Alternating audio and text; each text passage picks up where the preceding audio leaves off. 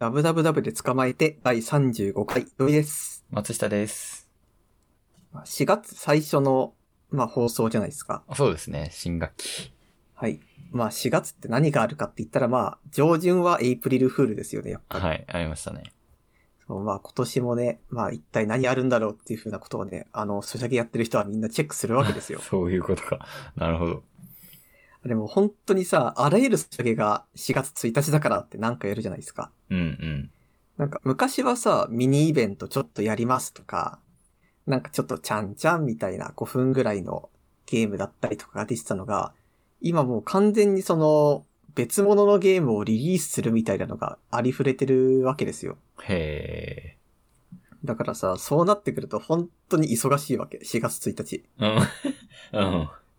うん。もうね、だから例えば私が今 FGO とアークナイツと、うん。えーっとまあ、あと、その2つをやってるんですよ。うん。で、FGO は、あの、一個、なんていうんですかね、別のアプリをリリースしたわけ。へえ、すごいな。4月1日から何日間かだけ遊べるゲームです、みたいな感じで。うん。で、アークナイツはなんかゲーム内ミニゲームみたいな感じうんうん。でやって、まあ、まあその二つはね、ああ、こんな感じなんだってしたんだけど、うんまあ問題はもう一個、あの、プリンセスコネクトっていうゲームあるの知ってます？あ、はいはい。名前は聞いたことあります。プリコネですアよね。ニメにもなったやつ。そう、プリコネです。はい。そう、あれがさ、あの、オートチェスを出してきたんですよ。うーんあ。の、オートチェスってわかります？わかんない。なんかね、えーっと、要はなんか進化する将棋みたいなやつで、うん。例えばなんかあの、例えば土井っていう駒が、を3つ揃えたら、なんかレベル1の土井を3つ揃えたらレベル2の土井になってみたいな感じで、うん。駒集めると強くなって、なおかつ、なんてか、その土井とあの松下でシナジーがあって、より強くなるみたいな、うーん。そういうなんかキャラクターを逐次召喚して、うん。なんかあの、チェス盤みたいなところで戦わせるっていうゲームなんですけど、うん。なんかそれがね、もう本当にもう面白すぎて面白すぎて、へえ。なんかね、ほんとこう、言い方が悪いんだけどね、うん。なんかこう、ああいう、なんかミニゲーム系ってこう、社交心を煽るんですよね。うんうん。だからなんか、ちょっと運の要素があって、勝ち負けがあって、みたいな。うん。でも、あの、4月1日にリリースされて、で、4月の7日、8日かな？ぐらいで、あの、アプリのサービス自体は終了したんですけど、うん。もうその間毎日やっちゃってさ、へえ。なんかもうほんと暇だとやっちゃうわけ。うん。でも、ああ、これいけないいけないいけないって思って。で、なんかそれやりながらさ、ああ、そういえば私本家のオートチェス一回やってたんだけど、一時期。うん。あれをアンインストールしたのってもう再建なく時間使っちゃうからだったっていうのをこう ん。うもうようやく思い出したよね、その時。なるほど。でもやっぱ面白いんですよ。うん。で、なんか、だからってこう、今まで私は、あの、4月1日だからって、そんな凝ったことやんなくていいよみたいなことを思ってたんですよ。うん。でも逆に、その、一週間だけですよとか、期間区切られてるからこそ、もっと中毒性のあるゲーム出してくれていいよみたいな、あ そっち側になってますね。あ、でもそこまで面白いの出せるのは、すごいですね。まあ、多分、元々のその、ネタ元になってるゲーム性がめちゃめちゃいいからっていうのは、うん。まあ当然あるんですけどいいっていうことか。そう、それにしたってその、興味あるゲームが、自分が得意なね、あのゲームと形になって出てきたらね、もう当然やっちゃいますよ。なるほどね。まあ、一番もう、立ちが悪かったっすね、プリコネオートチェスは。ミニゲームか。俺ミニゲームあんまり、ゲーム内ゲームみたいなあんまハマったことねえかもなたら面白いんだろうか。そう、まあ実際面白いんだけど、うん。あ、そう、それで言ったら、あの、また、ちょっと自分の話になっちゃうんだけど、うん。あの、アークナイツやってるってさっき言ったじゃないですか。はい。あれの中のミニゲームが超良かったんですよ。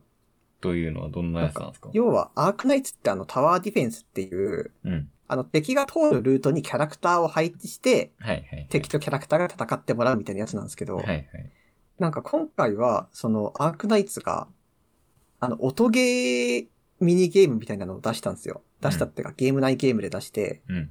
それが何かっていうと、敵が通るルートに、なんか炎を配置できるように、スキルを持ってるキャラクターを、が一体いるわけ、味方に。うんうんうんで、敵が来たら、あの、敵来たよっていうところいう時に音が鳴るんで、そのタイミングでスキルを押すんですよ。うん。で、また敵敵が別ルートで来たら、今度別ルートに炎が灯るように、またスキルボタンを押すっていう風にして、うんドゥッドゥッドゥッドゥッピッピッピッピッみたいな、うんうん。音ゲーみたいな感じで、要は、炎を配置したんだけど、なんかこれの良さって何かっていうと、うん。タワーディフェンスってさ、基本的一直線にルートを辿ってくるわけ。はいはいはい。で、これってあの、言ってしまうなら音ゲーのさ、あの、音ゲーでもその音がこう、ルート、レーンをこうバーっと下がってくるじゃないですか。うんうん。あれと同じことなんですよあ。あ、はいはいはいはいはい。そう。だから、音ゲーのその配置をうんタワーディフェンスで再現して楽しむっていう企画で、なるほどね。だからこれって本当に、あの、コンセプトがすごい合ってるわけなんですよね。なるほど。そう。まあしかもそのスキル使ってるキャラクターがなんかラッパーっていう設定だから、うん。ああ、なんかエイプリルフールの冗談で、うんラッパーで、で、音ゲーとタワーディフェンスを組み合わせて、ああ、こんな企画力があるエイプリルフール企画今までなかったぞっていう。確かに。そう、すごい良かった。なるほど。だからなんか、そういう、なんか、ここ数年で一番胸が躍った体験でしたね。いいっすね。私あれっすね、あの、アマングアス、アモングアスの、あの、うん胴体が馬になるっていうのをちょっと楽しんだ。うんうんうん。あれなんか結構芸が細かくて、うん。なんか足音とかも馬バカラッバカラっていうのになるし、へえ。殺されるとき、俺殺されてないのわかんないんですけど、殺されるときの音もヒヒーみたいな、あ馬の音になるっていう。まあまあまあ、それだけですね。ーいいっすね。うん、それはなかなか、いつもと、なんかやるきっかけ、正直、今若干ブーム去ってたんですけど、自う分ん。たちの中で。やるきっかけになって、あ、そういえば面白かった、みたいになりましたね。いやーそれいいっすね。それぐらいかな。なんか膨大な数やってて、なんかちらほら話は入ってくるけど、結局自分たちのその手元にあるやつしか楽しめないっすよね。そうですね。まあ、ツイッターで普通に騙されるみたいなのありましたけどね。そうなんだ。そう。なんだっけな、なんか覚えてないけど、これエイプリルフールやんけ。なあ、あれだ、あの、テスラボット。テスラがロボットを作ったっつって、もうマジに人間みたいなやつが、え、こんな技術あんのと思ったら、うんあの、普通に嘘だったっていうのありましたね。なんか、そういう系の発表さ、4月1日ってまあ普通に節目だからやりそうだって思っちゃいますよね。はいはいはいはい。そうなんすよね。いやあー、ビビったわ。なんか、ああいう、なんかエイプリルフールさ、最近どんどんその、制約が厳しくなってるなって思うんですよ。うん、そうですね。なんか、最初はさ、4月1日、1日、こう楽しみましょうみたいな感じだったじゃないですか。うん、うん、なんかそれがこう途中から、なんか時差がどうのみたいな話になって、うん。なんか最近はあの、4月の午前中いっぱいだけですみたいなことを言う人も結構いるじゃないですか。ああ、いますね。で、午後はね、本家はこうだからみたいなね。で、なんかそうなってくると本当に、こう例えば4月のなんか1日午後に起きた時に、あれなんか、この人アカウント、今までのアカウント傾向と全然違うつぶやきやってるぞみたいな。うん、追った時に、あ、きっと何かやってたんだな、エイプリルフールでみたいな。うん。あれになっちゃうんで、こう、そこまでその厳密にやらないでほしいっていう気持ちがちょっとあります。ああ、確かに確かに。まあ、面白いさはあるんだけどね。普通に騙されても面白いしね。うんテスラボットはビビったわ。あ、そういえば、イーロン・マスクが確かあの、ツイッターの株買いましたね。うん、うん、すごい面白いニュースだすごい良かったです。編集機能いる？いらないみたいなやつをネタツイっぽくやって、株価も上がるっていう感じみたいですね。なんか本当にこう、あ、お金持ちって株価上げられるんだって思いました。まあね、すごいですよね。普通に筆頭株主になるっていう。だって、俺がツイッターを信じてたらさ、ツイッター救うことができるってことだろうっていう、そういうことっすよね。そうですね。いやーなんか、そう、ちょっとそれは気になって調べたら、あ本当か嘘かどうかわかんないですよ。うん。あの、今、ウクライナ情勢で、うん。多分 Facebook とかどんどん、新ロシアでも、新ウクライナでも、どんどんブロックされてってるんですよ。もう削除みたいな。うんそ。の中で Twitter は結構どっちも残ってるからっていうのを見て、ああ、そうなのかもなーとはちょっと思いましたね。ああ。でもなんかそうなってくると、それこそ編集機能あったら悪じゃないみたいな感じになります さすがに編集済みとかにはなってほしいですけどね。うんあと課金機能とか？まあ、課金機能でも悪用はするだろうけど。それこそさ、あの、普通に月額いくらで広告消してくれるはもうずっと待ってます。まあ待ってるよね、そう。あ、ツイートデックが有料になるっていう噂もありますね。えそれはえちょっと嫌ですよね。そんな。だそう、そんなっていう。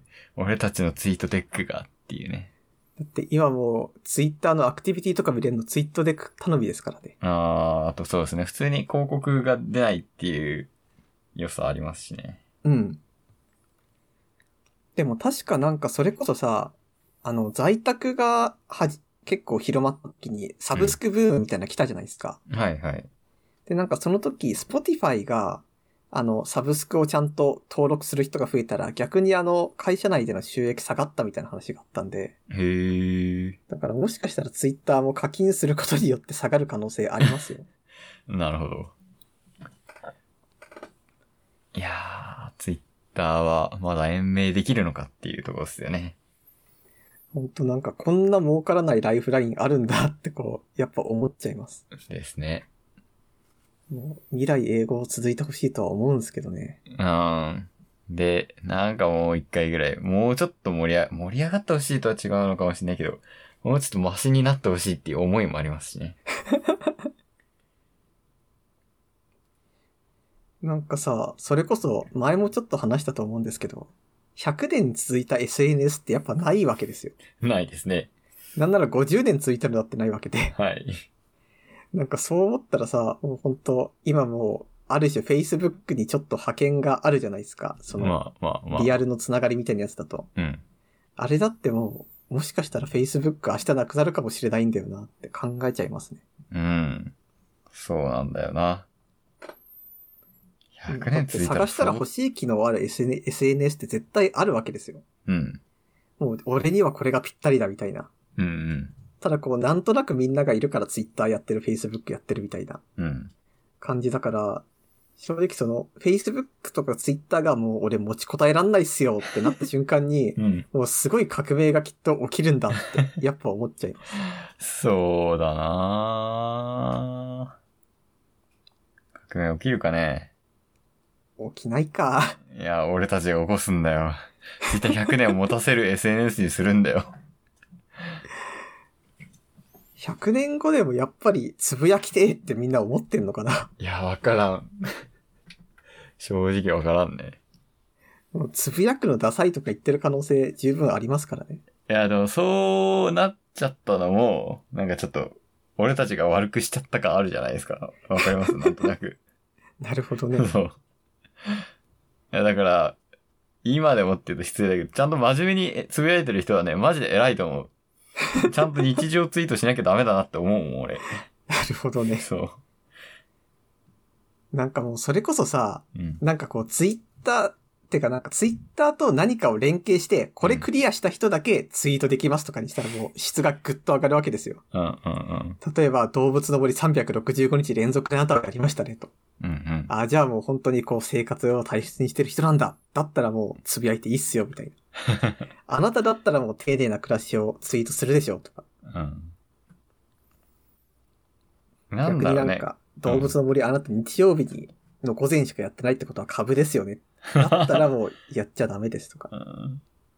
いやーなんかもっと浅いところにあるんだと俺は思ってて、うん。あの、今ってさ、なんだろう、いや、所属してるコミュニティとかにもよると思うんですけど、え、ツイッターアカウント教えてみたいなのないじゃないですか。そうっすね。それがいけないんだと思う、俺。はなるほどね。程よくリアルと、あの、ツイッターが一緒に使える環境であるからこそ、ツイッターは進化を発揮するものであって、なんか、多分あるて時点までそうだったんですけど、なんかもう、もっと個人的なものになっちゃったんですよ、ツイートが。うんうん、うん。そうすると、何？いや、ツイッター相手に聞いていいのかって、う、俺の教えられる内容なのかっていう感じになって、きリアルでも繋がらなくなり、っていうループがある気がするんだよな。ああ、なるほどね。そう。割と現実世界のつながりも重要だったのかもしれないという。なんか、それってやっぱりみんながツイッターに慣れたからっていうのは多分あると思うんですよ。ああ、ありますね。なんか、それこそ流行り始めた頃さ、あの、ツイッター入門の本とか売ってたじゃないですか。ああ、ありますね。そう。あとなんか雑誌の企画でさ、うんなんか、あのトレンドのツイッターユーザーはこれみたいな、うんうん。あったりとかして。だから、あの頃だと多分こうリアルと近かったんですよね、きっと。うん。まあ、そうかもしれんな。いやー盛り上げていくか。いや、盛り返していこう。え、ちょっとツイッターアカウント教えてくださいよっていう 怖っ最悪ムーブを出していこう。それめっちゃ怖いっすね。あでも俺し、いや、でもな、会社の人とかリストに入れちゃってるもんな。え、な、なんでお前し見つけんでんの？そういうのも嫌じゃないですか。そう。それは実際そう。いや、難しいよ。そういえばさ、うんあの、この間ね、あの、ちょっと思ったこととして、うん。なんか私があの、友達から誘われて入ってたディスコードをこの間抜けたんですよ。うん。で、まあ、それ抜けた理由はまあ、いろいろあったんですけど、うん。なんか普通に、あの、タイムラインで言ってる内容よりも、割とみんな、あの、濃いめのことを、あの、喋るんだ、みたいな気持ちがあって抜けたっていうのが一番大きい理由なんですよ。うん。っていうのも、結局その、ツイッターってまあ、現実と乖離してるとはいえ、まあそこには独特の社会があるわけですよ。うん。でしたら、やっぱりその社会性フィルターの中で発言するわけ。うん。だからってなんかまあ、私としては、ああ、この人のつぶやき好きだなって思ってて、あディスコードサーバーどうですか？って誘われたから、うんああ、きっとみんなこういうことを話してるんだろうなとか、うんうんうん。例えばなんか、ああ、このアニメキャラ可愛いみたいなことをは 言ってる人がいたとしたら、うん。あ、多分この人はディスコードでは、もうすごい、例えばさ、アニメキャラのここが好きみたいなのをツイッターで言ったらめんどくさい人来るかもしれないからディスコードで喋ろうとか、はいはいき。っとそういうことをしてるに違いないと思ってディスコードサーバー入ったわけ。うん。そしたらなんか、割とその、えぐめのこう話が出てくるわけですよ。うんうん。まあアニメキャラの話っていうのはまあか、とりあえず仮の話なんだけど、うん。まあ、あ、この人普段のツイートこうだったけど、あれ？ディスコードだと、こう、よりお前、その、濃すぎんそれは？みたいな。うん。ちょっとそれはお腹いっぱいです、みたいな気持ちになって結局抜けてしまったっていうのがあって、なるほど。そう、だからその、さっき言った、その現実との地続きのツイッターではいはいはい。あれば多分もうちょっとこう、あった、あった時のフィルターもあるけど、うん。ネット社会だけのフィルターもあって、うんうんでも結局その、で、今度ディスコードになってくるとよりフィルターが外れるわけですよ。うん。うん。で、そうなった時の、そのインターネットの社会性フィルターもちょっと薄まった時のところが私にはやっぱり慣れなかったんで、はい。なんか必要なのはやっぱりその、こう、フィルターのその濃さっていうか目の粗さが同じ人たちで集まれる場所だと思うんですよ。インターネそうですね。そうですね。だからやっぱこれからは、その誰かと繋がる SNS とか逆になんか寂しい人たちが集まる SNS みたいなやつじゃなくて、うん。こう、目の粗さが同じ人が集まる SNS っていうのを作っていくべきなんですよね、きっと。ああ、そうだね。じゃあ、LINE タイムラインかな。LINE タイムラインで。まあ、リアルの人しかないっすからね。そう。あれもう誰も言ってない誰も使ってない。いや、でも、いや、でもそういう考えがあったらさ、あ、LINE の人もさ、あ LINE タイムライン作ればってなったんじゃないの？誰も使ってなないけど。るほどね。いや、でも LINE ね、会社の人も、大学の友達の人も、みんなと繋がってるから、っていう謎の状態ではあるからな。でも正直もう LINE タイムラインはいいかもしれないって思った。いやー、嫌ですよ、俺、あそこで言うの。何お前 LINE タイムライン使ってんだよってなるよ。究極の社会性フィルターが 貼られるわけじゃないですか。究極すぎる。だって仕事先の、し仕事一緒の人にさ、変なこと言えないからってう、ん。もう変なことは言わないし、みたいな。うん。ああ、友達同士だし、ちょっとなんか、危ういこと言っちゃおうかなって思っても、いや、これ会社の人見てるわ。あーどうだろうな。LINE タイムライン名前変わったんですよね。LINE ブームになったんですね。へえ。いや、それすらあんま分かってなかったわ。なんかもう、SNS 個人的に末期になってます。いやー、だから昔のツイッターを 取り戻すために、ちょっとツイッター交換しません？ツイッターしやってます？みたいあの、服にツイッター、ああの、アットマークいアカウント名を書いたりしてね。そんなオフ会みたいなことそうするそうそうそう。名刺に書いたりして広げてこ名刺、ああ、でも、名刺はギリギリありかもしれう。あ、ない。ギリありっすよね。まあ、会社用アカウントとかなっちゃうけど。そんなせせこましいことはやりたくないけど。そういえば全然関係ない話なんですけど、はい。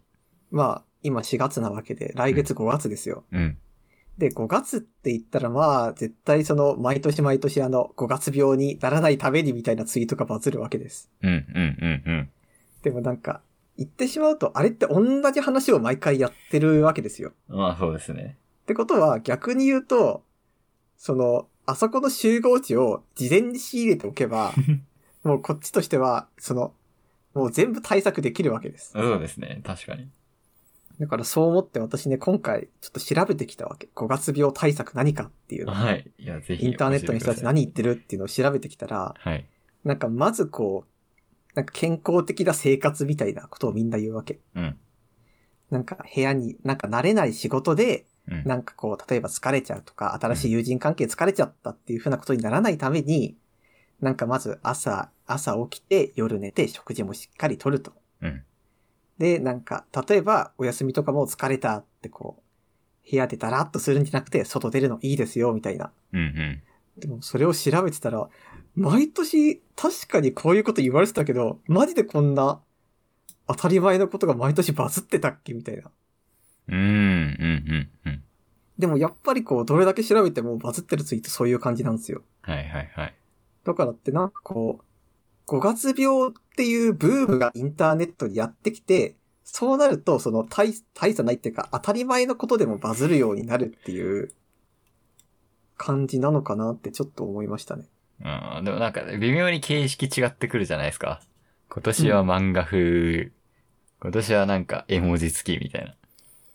どういうこと？え、なんか漫画風に、こう、うん5月病、ならないためにっていう漫画風の時もあれば、なるほどね。絵文字キラキラ時代もあり、動画時代もあり、やっぱちょっと、ちょっとずつ形式を変えてバズっていくもんなんじゃないですか。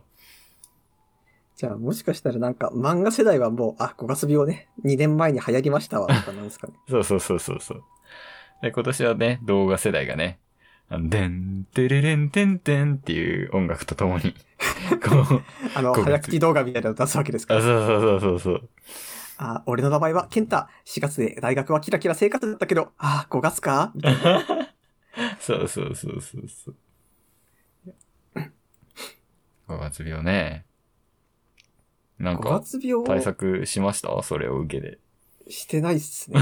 なんダメじゃないですか調べてったら、一番バズってたやつが、うん。なんか5月病って言うけど、6月も7月も8月も疲れるもんは疲れるよみたいなことが一番バズってて、ああまあそうっすね。確かに。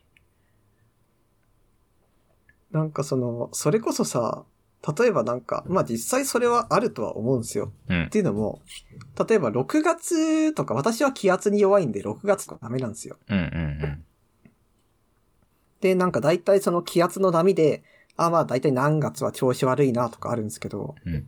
そうなってくると、結局その、5月っていう、5月病っていうのは調子悪い人がなんか5月にこう多いっていう風にみんながこう想定してるから、5月病ねってして流行ってるけど、結局その、なんていうんですかね。気圧は年に4、5回ぐらい波があるわけですよ。うん。でも、そっちの方はみんなこう、バズりツイートとかしてくれないから自分で対応するしかないと。はいはいはい。ってなってきたら、なんか5月病は対策しなくてもいいから、もうそっちを対策してくれっていう気持ちの方が大きいっすね。うん。それはあるかもな。確かに5月病が一番最初にあったから5月病っていうのであって、5月なんてなんか薄そうじゃんね、しかも。あ8月病とかの方が暑くて、みたいな。ありそうじゃんね。あります、1ね。月病とかなんかちょっと正月終わりで、それを言ったらそう、多分何月病も出てくるんだな。もうなんか、それ調べてたら、ああ、もしかしたら5月病、そこまで対策しなくていいかなっていう気持ちになってきて。ああ、確かに。対策し、しなくいいことにしたんですね。まあでも、そうだよな。実際なんか、新生活に疲れるってあります？私今までのその人生で新生活疲れて5月病になっちゃったってあんまないんですけど。新生活に疲れることはありますけど、5月病って言われるとどうなんだろうっていうのは確かにあるな。もうちょっと遅れた頃に来ません ?9 月ぐらいに来ません、思う。そうだなうん。新生活に疲れることは確かにある。私のパターンはこう、新しいことをするとそれが夢に出るっていうのがあるんで、へえ。仕事してる夢とかのことですね。今ああ、嫌っすね。そう。それはあるけど、確かに5月はちょっとね、早い気がするわ。多分、まだ5月ってその、そんな慣れないと思うんですよ。そうそうそう。まだ慣れてなくて、っていうところか。で、多分、知り合って1ヶ月の友達とかだって、言うてまだその、こいつどういうやつなんだっていうの抜けないじゃないですか。うん、うん。だからその中で、ああ、もう人間関係忙しくて疲れたにはまだきっとならない。早いですよね。あんちゃん、そろそろ飲みに行くかみたいなところですよね。そうそう行ってみるかっていう。いやもしかしたら5月病になる人みんな飲み会憂鬱なのかもしれないですけど、ああ、まあね。ああ、5月になっちゃったよ、そろそろ飲み会か。そのこともあるかもしれんが、どうだろう。友達同士の飲み会とか意外と楽しみだしね。まあ楽しみっすよ。そう。まあご時世が追い風になって楽しみなのかもしれないけど。うん、うん、うん、でもなんかそろそろですよね。もう大学生また飲み会やるでしょ。うん。そう、そうですね。そろそろなんか路肩で吐いたりすると思いますよ。うん、うん、うん。公園ビールみたいなね。いいと思うよ。そうなる気がする。いや、俺、ちょっと春、春になって若干元気になってきたっていうのはありますね。も今まで元気なかったのかって言えば、まあ、そこまで超元気ないとは言ってなかったんですけど、う、うん。割と、あーっていう時も続いてましたが、春、春良いですね。しかもまあ、別にコロナ減ったわけじゃないんですけど、うん。なんかこう、よく、よくはないけど、規制は緩くなったっていうことで、そうですね。なんかそこまで社会に対する憂鬱感みたいなのもだいぶ減ってきましたかね。なんか最近は生活変わったりとかしました、あのーそう、前の週行ったのかな？あの、ハイブリッドのワークになってたるいみたいなこと言ってたんですけど、うんうん。ハイブリッドワークっていうのは週2回、えー出社して週3回在宅するっていう感じのバランスなんですけど、それもなんかそこまでね、悪くないんじゃないかっていうのは思うようになってきました。おー !2 週間で変わりましたね。2週間で変わったね。いや、多分ね、その、ずーっと行ってないからの、その1回目すっごい嫌なんですよ、やっぱり。朝うん起きなきゃいけないし、髪とかもなんか伸びてるから切んなきゃいけないし、うん。うーん、なんかもうすごい嫌だったんですけど、なんかね、そう、2週間行けば、あ別に嬉しいことがいっぱいあるのかもしれないと思うようになりましたね。へー。そう。なんかいろいろあって、なんかまず、会社のレイアウトが結構ガラッと変わったところがあって、うんうん。あの、なんか前まで普通によくあるオフィスみたいな感じだったんですけど、もうよくあるオフィスは本当通用しないということで、こう あそうですね。だって人が来たりいうこと？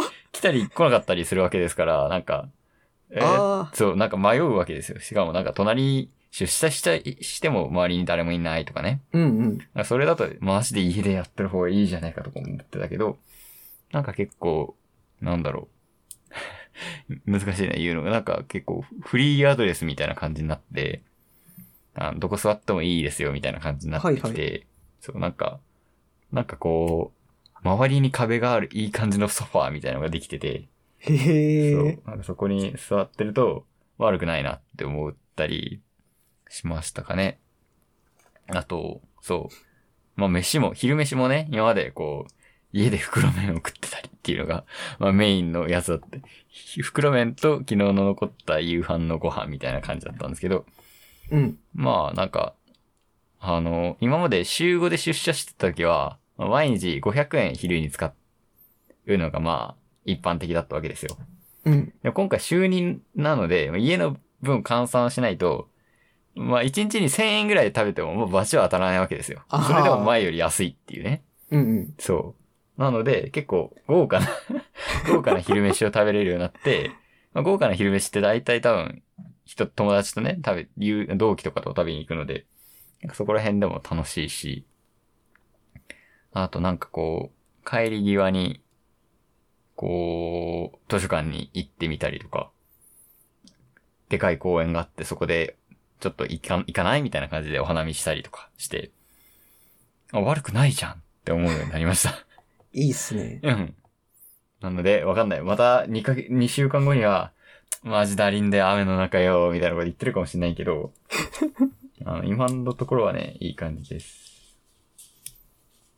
確かに、出社悪くないかもなっていうのはね、若干思った。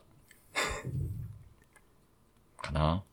じゃあ、それ続くといいっすね。そう、続くといいね。なんかまたってなったら嫌だから。そうだね。続くといいと思ってます。まあ食事にお金使えるのは本当にいいと思いますう。ん。なんか普通に楽しみというか、今日は肉食って明日は魚食ってみたいな。いろいろ試していますね。そうね。あと、なんか、まあ、ちょっとテレワークの話に戻っちゃうんですけど、うん。最近ウェブカメラ欲しいなと思ってて、へえ。まあパソコンにもウェブカメラついてるって、まあそれでミーティングしてるんですけど、うん。どうもね、すごい暗いと。自分の顔が。はいはいはい。で、前までそこまで気になかったんですけど、そう、ちょっと最近移動して、うん。今回結構顔を出すようになってきていて、欲しいなと思ってるんですけど、なんか使ったことあります？ウェブカメラ。ウェブカメラ、あーなんか、昔使ったけど、うん。なんかそんなちゃんとしたのじゃないっすね。そう、なんかちゃんとしたのね、欲しいなって思ってきたんですけど、なんかこの前、言ったかな？あの、モニターライトを買ったみたいな。デスクライト買ったみたいな話しましたっけ？どうだっけ？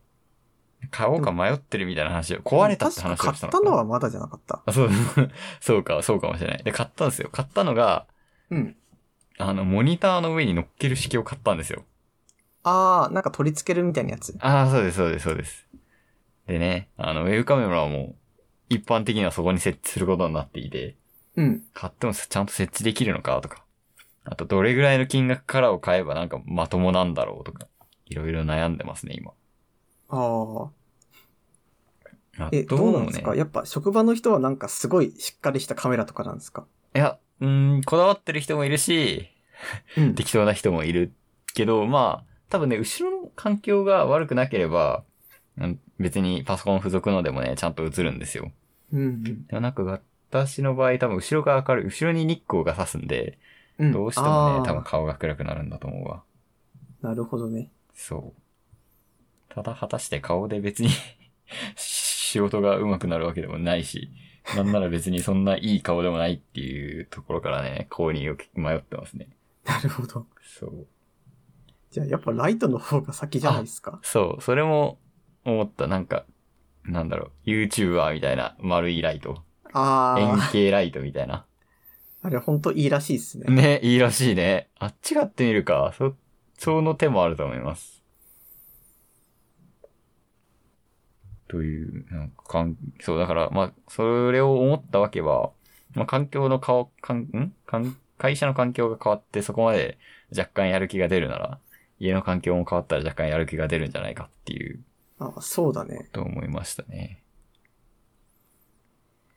買ってみっか、どっちか。でも実際その、仕事をする場所となんか自分の部屋を分けるとかするといいとか言いますもんね。はいはいはい。いや、本当は分けたいんだけどね。そこまでには至んないですね。実際その、パソコンがある部屋とない部屋とかは欲しくないですか？欲しいね。欲しいし、なんなら、趣味のパソコンいじる場所と、会社のパソコンいじる場所変えたいですね。まあ、超贅沢な話なんで、そこまでは言わないですけど。実際やっぱね、パソコンあるとどうしても切り替えできませんよ、やっぱり。そうね。全部同じ場所で、同じ体勢をしてるのに、マインドは違うみたいなことが起こってるわけですからね。ああ、そう。あと出社関連で一個。なんか、はいカバンを使って、まあ当たり前ですけど、あの、カバンを使ってて、なんか一個悩みがあって、うん。あの、リュックなんですけど、リュックのあのベルトの部分がどんどん伸びてきちゃうっていう悩みがあったんですよ。うんうんわ。かります？サイズ調整の長さ調整のところが、バーっと伸びてきちゃって、うん。どうにかならないかなと思って、なんか、ぬ、これはまああんまないですけど、縫っちゃうとかね。あの、縫ったらもう一生動かないわけですから、まあね。縫っちゃうとか、あとはピンで止めてみるとかもいろいろ見たんですけど、うん。一個アイテムを導入してみまして、はいはい。ウェブドミネーターっていうアイテムなんですけど、うん。これちょっと画像を送ったんですけど、そう、これ見たんだけど、なんか、なんていう、なんか鍵爪じゃないけど、ああ、そうそうそう、そう、そんな感じ。なんかそういう感じだよね。で、なんか元々は結構、あの、軍、軍事的な軍のうんが使うカバンとかに、こう、つけられるものっぽくて、結構なんか迷彩柄とか、茶色柄っていうのが売られているものなんですけど、うん。あの、余った紐を、こう、ペラペラやってると、まあ音も出ちゃいますし、うざいし、なんか絡まったら危険っていうことがあるわけじゃないですか、そういう任務をしてると。うん。それを防ぐために、リュックの余った端をくるくるまとめられて、ゴムで止められるっていうグッズなんですね。なんかこれ初めて知った、こんなのあるって。そう。これがね、非常に良かった。へえ。あの、まず、長さがこれでまとめることによってずれなくなりますし、うん。うーん、なんかこう、リュックを、ね、電車で座るときリュックをこう、膝の上に置いて、リュックがパラって隣の方に寄って、あ、すいません、みたいな感じになることが格段に減ったっていうへえ。なんかこれ見た限りさ、うんなんかゴムで束ねてるじゃん。うん。なんか、そんな力強いかみたいな気持ちにちょっとなるんだけど。あ、場所ですね。この、ウェブノミネーターをなんかこう、長さ調節するところにぴったりつけると、そもそも長さ調節できないような仕組みになるんですね。あー、なるほどね。そうそうそうそう。なので、まあそのゴムの力っていうよりかは、そのウェブドミネーターがあることによって、この調整機構が働かなくなるっていう感じです。あー、これはすごいっすね。そう確かに。これはね、マジですごい。かなり俺買ってよかった。っていうか、なんならそのバッグが、そう、うんなんかちょっと、アマゾンレビューとかでもあったんですけど、その、紐が動いちゃう、調整が動いちゃうのだけがマイナスみたいなバッグだったんですけど、その問題がすごい、もう完璧に解決された。へー。面白いアイテムを、あの、整えて、環境を整えています。あるんだね、こんなジャストなアイテムが。そう。いやー、なんかね、こういうのもっと欲しいって思った。こういう、ちょっとしたやつ。うん。いやー、ウェブドミネーターおすすめっす。特にリュックの調整機構が伸びちゃって、うんざいなーってなってる人は、一回試してみてほしい。これは確かにいいっすね。他にもなんだろう、こう、ベルトにつけて無線のコードを束ねておくとかもできるみたいですね。サバゲー用品として売られてることも多い。サバゲーとか登山とか、あー。そういう用途で、モンベルとかでも売ってるらしいですね。へー。じゃあほんとアウトドア系なんだ。そうそうそうそうそう。アウトドアっていいなって思いました。これはね最近買ってよかったものですね。そう、やっぱアウトドアね、あったかくなると行きたくなりますからね。行きたくなるね。なんかあの、それこそあのもう、一年ぐらい前はなんか山行く行かないでもちょっと一悶着あったりとかしたじゃないですあ、か。はいはいはい。だからってまあ、でもそろそろでしょうっていう。うん。そうね。冬山じゃなくなってきて。いやー、知り合いの山登ってる人に声かけてみるか、みたいな。高校の友達なんだけど、もう高校以来連絡取ってないけど、なんかインスタで山登ってるの見た。み山登ってるっぽい、みたいな友達にね。未だに連絡しようかもやってますけどね。久々すぎて怖くないですか？怖い。怖いけど、そう、そこまで、そこまでな。どうなんだろう。あの、私昔さ、うん高校の友達からなんかメール来たんですよ。うん。で、それがさ、もう LINE も交換してない人だったからメールだったんだけど、うん。卒業してから多分ね、もう6年ぐらい経ってから、6年言い過ぎか、4年ぐらい経ってから来たわけ。うん。で、もう、なんかさ、お久しぶりすぎんじゃんって思いながら見たら、うんなんかそれが、あの、土井が、なんか土井とずっと連絡取れないけど、だなんか今どうしているか心配です。生きてますか？もし生きてたら連絡くださいって書いてある。えうん。でも、それだけだとさ、もうめちゃめちゃ怖いわけ、こっちとしては。うん。なんか、心配メールにしたってもうちょっと書き方あるだろうみたいな。うん。うん。だから、あー怖ーと思って。うん。で、まあ、一応その後調べたら、なんか、上京して、こっちで働いてるみたいなことだけは分かったの、なんとなく。うん。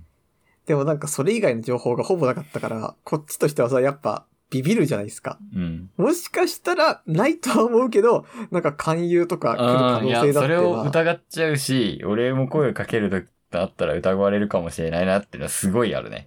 そう。だから、ああ、これは触らんとこうって思って結局返信しなかったんだけど、うん。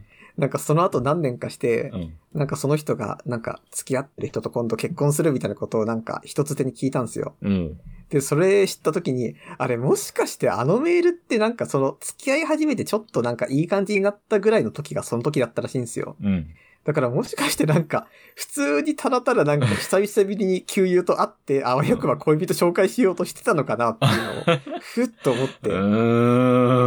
そうだったら悪いことしたな。どうなんだろうなでもなんか別になんかマルチとかではなさそうだったんですよねう。ん。なんかそ、そこまでこう、落とさなくてよくないですかっていうのはあるんですね。久しぶりに元気ぐらいですよね。そう。するにしても。ただなんか一応その、なんでそう言ったかっていう見当も うんついてて、っああ。ていうのもなんかその人と、うん。なんかその人が、まあ私が高校頃仲良かったグループなわけですよ。うん。でまあ、そのグループの中で私が大学入ってからもやりとりしてる人が一人いたわけ。うん。ああ、はいはいはい。で、なんかその人が、なんかある時こうタイムラインにいなくて、あ、どうしたんだって思ったらなんかこう、リム、なんか、リムーブされてたんですよ。うん。でなんかおそらく、おそらくブロ会かなんかされてて、あ、フォロー関係ないっすね、みたいになったところで連絡が途切れたんですよで、その人と。ああ、はいはい。で、おそらくそれが終わってからも、その、私をブロ会した人と、そのメールの人は仲良かったわけですよ。はいはいはい。ってなって、あれ？どいどうしてんのかな？ってなった時に、多分その、ブロ会した人が私のことを何にも話さなかったんだろうね。いや、なんか知らないけど、みたいな。そうなるともう当然その、あれ？って。なんか、一応一緒に、一緒っていうかまあ、同じような感じの場所に上京したやつが、どういうどういう場所知らないっていうのは、これはどうだ？みたいな。不安がよぎったんじゃないのかなっていう。なるほどね。本当はその人からプロ会されただけなんだけど。なるほど。まあそうなるとまあ、ブロ会したい人だってまあ、ブロ会してるからって、当然その、私の今のアカウントとか言わないわけですよ、やっぱり。うんうんお前なんでフォローしてないんだってなるわけで。だからこう、いろんなその言葉の煮越しがこう、合わせ技よ、合わせ技のように重なって、私の生死不明みたいにおそらくなったのかなっていう。うん。なるほど。生死不明ね。まあ、悲しいことです。悲しいことですね。いやー、勇気いるよな、旧友に連絡するっつうのは。実際もう、四五もう3年ぐらい連絡取ってない人とかってまあ普通になんか出始めましたからね、最近は。うん。そうっすね。そうなるともうそろそろ連絡したら怪しまれるでしょう、みたいな。いや、これで話が元に戻るんですよ。ツイッターですよ。仲、古き良き友人と繋がってるツイッターですよ。もうでも古き良き友人とのアカウントはもうつぶやきたくない気持ちの方がやっぱ大きいっすね。そこを捨てるんだよ。その気持ち、みんなそう思ってるよ。そこを君が崩そう。いやでも本当にさ、思うんですよ。こう、仲間内のアカウントってさ、うん。やっぱりその人たち特有の文脈ってあるじゃないですか。うんあの口調とかスラングとかが。うん。だからそれをいきなりその今あるアカウントに持ってきたら、多分こう、みんなビビるんじゃないかなって。お、やってるやってると思いますよ。そうか。難しいね。私昔インターネットあんましてない人に、いや、この間さ、こういうことあって泣いちゃったんだよって言ったら、本当に泣いたと思われて惹かれたことがあったんですよ。ああ、いやインターネットのよくある泣いちゃったとは。そう。あれと似たようなことが、なんか友人同士のツイッターでも起こる気がする。ああ、どうすかね。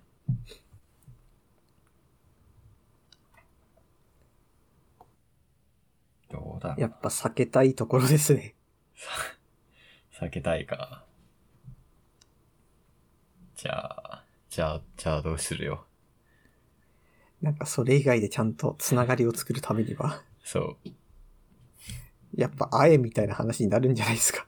えー、あ、会う前でも必要じゃないですか。ああ、そっか、会う。うん、そうだね。もう途切れかけてるわけだから、そう関係性が。そう。そろそろ切れる糸をなんとかするって話ですよ。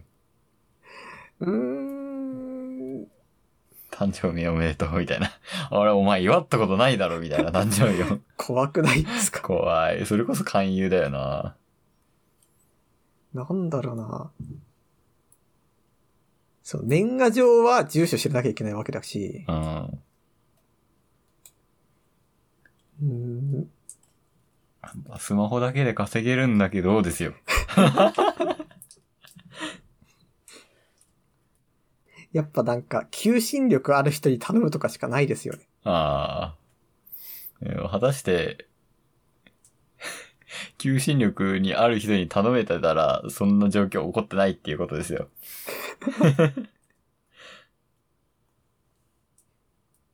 もうそれかもう、もう最終的な方法もこれっきゃないどうしてもってなったらもう結婚するとかしかないですよね。結婚するんで、結婚式に、みたいな。なるほど。なるほどね。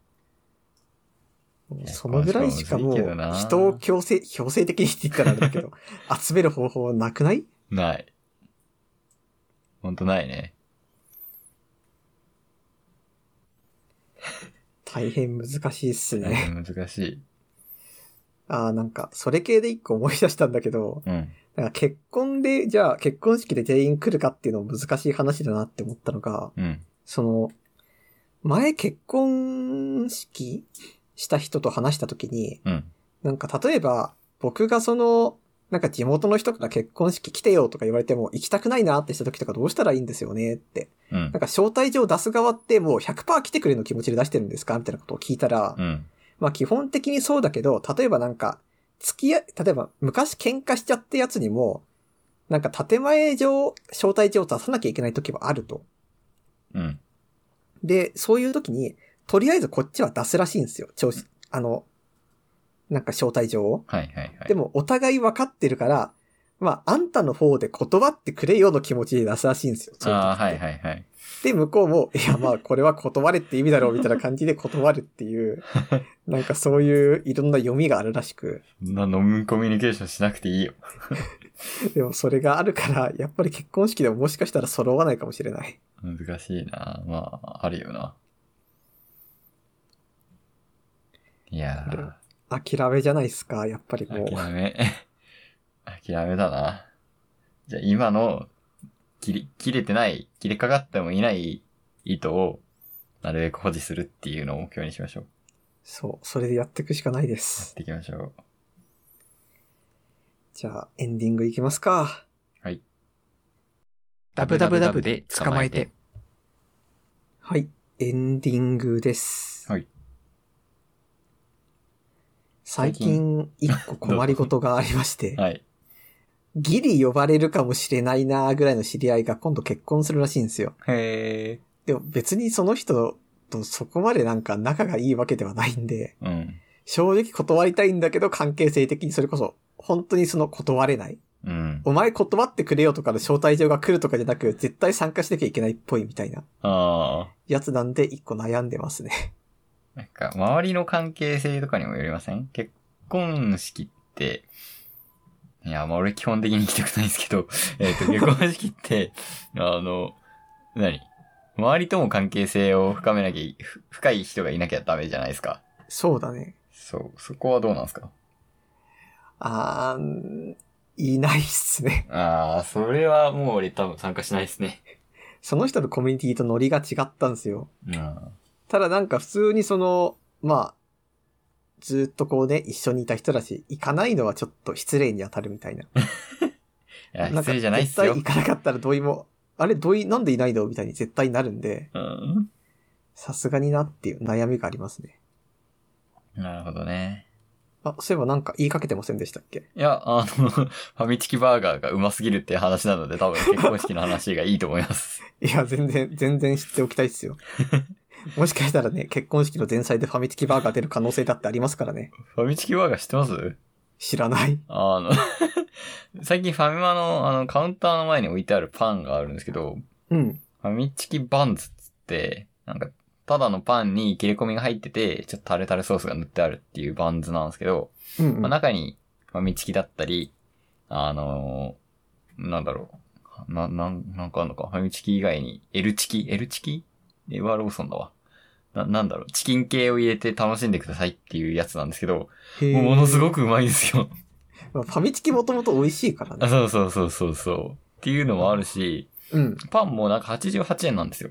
なんで結構いい割といい、そう。安めですね。ファミチキってまあファミチキだけで食ってもうまいですけど、なんかちょっと付き合わせというか、うんなんだろう、欲しかったじゃないですか。そうっすね。ちょっと脂っこいじゃないですか。うんうん。それをもう、最強の形で解決するのが、ファミチキバンズ。で、公式でも言ってるんですけど、ファミチキバーガーという白物なんですけど、本当にね、美味しい。パンが結構ふかふか系なんで、結構私ふかふかのやつ好きなんですけど、なんだろう、ふかふかの中にファミチキがあって、ジューシーみたいな。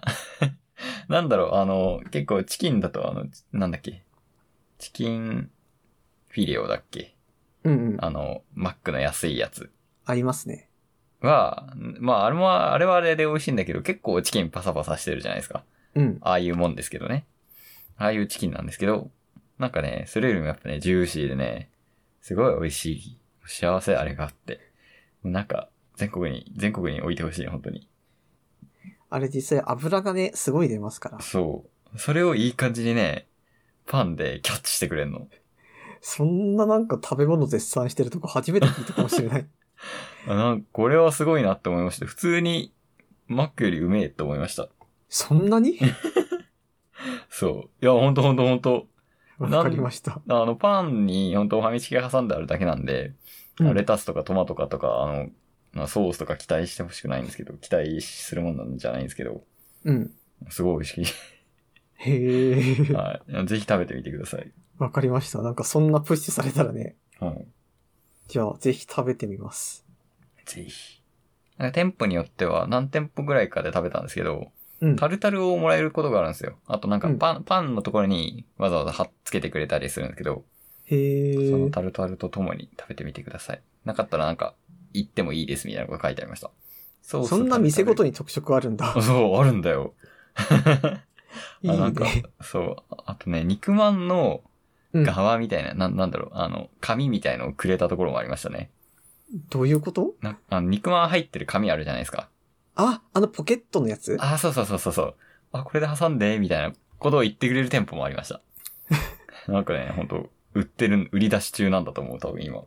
うんなんか、いいね。ちゃんとそうなってて。そう、ちょっとね、素敵。なんかね、素敵なんだよ。その自分で作る感もちょっと楽しいしね。へえ、わかりました。はい。じゃあ、覚えておきます。ぜひ。結婚式のね。話を潰しましたが。いやいやいやいや、結婚式よりもファミチキバーガーですよファ。ミチキバーガーうますぎる。そんなとこ覚えておきます。はい、覚えておいてください。ぜひ。なんかそういう風ななんか食べ物ってもう最近全然こう執着ないって言ったらあれですけど、うん。なんかまあ実際食べれたらいいかなみたいな気持ちがだいぶ強くなっちゃって、うんうんうんうん。なんかこう、最近はなんか3食麻婆豆腐みたいな。やりすぎてるな、それ。行っちゃってま、行き過ぎてますよ、それは。そう。でもなんかちゃんと味変するんですよ。ああ。ちゃんとなんか今日甘口だから、あ、次の日辛口みたいな。うんうんうん。でもほんとそのぐらいになってるんで、ちょっとここでね、麻婆とファミチキバーガーをこう、交互に食べるみたいな感じで、生活を変えていきたいっすね。あちょっと、そ、それのファミチキバーガー食えた、食えたっていうか食うきっかけもやっぱ外に出たっていうことなんで、うん。あと気になってるのが、セブンのスムージーが売ってるらしいんですよ。へー。あの、セブンカフェが置いてあるポジションに、うん。スムージーが置いてある店舗があるんですって。うん。それはちょっと、それも食べてみたいなと最近思ってます。いいっすね。こんな感じで、ちょっと食への執着を取り戻してます。今まで袋飯マジで大切ですよしか食ってなかったんで。うん。もう5月病対策は食事しっかりやるって書いてますからね。およし、じゃあそんな感じでメールアドレスを読みます。はい。えー、ダブツカでは皆さんからの、えーメールをお待ちしております。えー食事のこと、仕事の愚痴なんでもいいので送ってください。はいえーメールアドレスは www-de-tsukamate アットマーク google.groups.com です。はい。そんなわけで、えー次の配信は2週間後ですね。はい。それではまた次回。ありがとうございました。